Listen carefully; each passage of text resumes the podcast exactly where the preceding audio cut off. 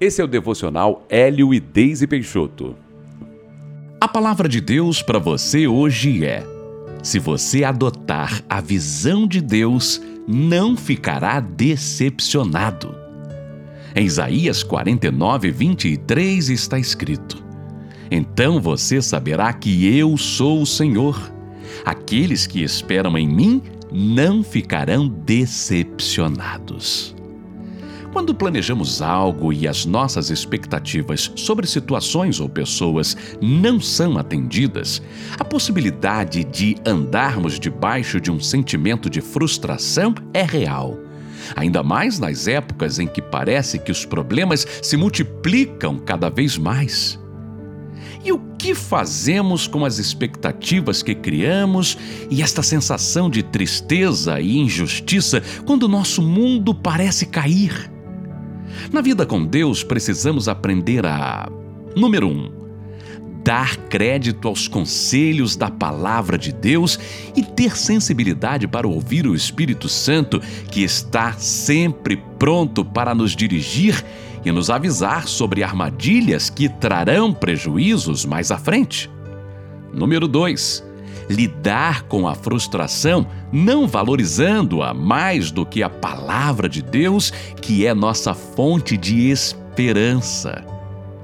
Apesar de coisas bem desagradáveis poderem acontecer na nossa vida, sempre há pelo menos duas maneiras de enxergá-las: pelo lado natural e pela visão de Deus. Já ouviu o ditado: se a vida lhe der limões, faça uma limonada?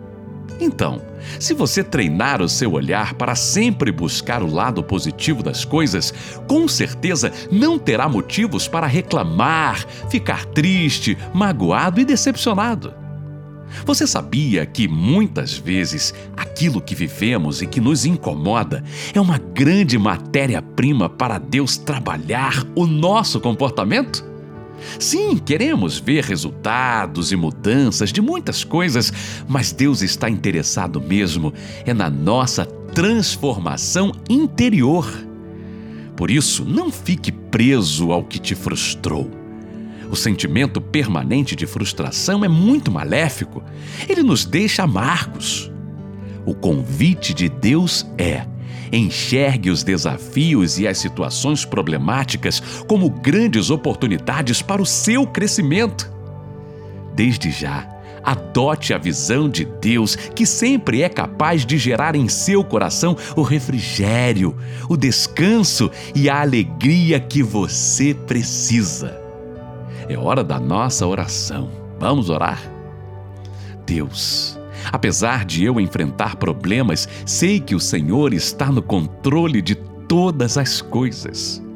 Em cada situação ou pessoa que me decepcionar, eu escolho aprender com a experiência para que eu possa crescer e mudar para melhor. Em nome de Jesus. Amém.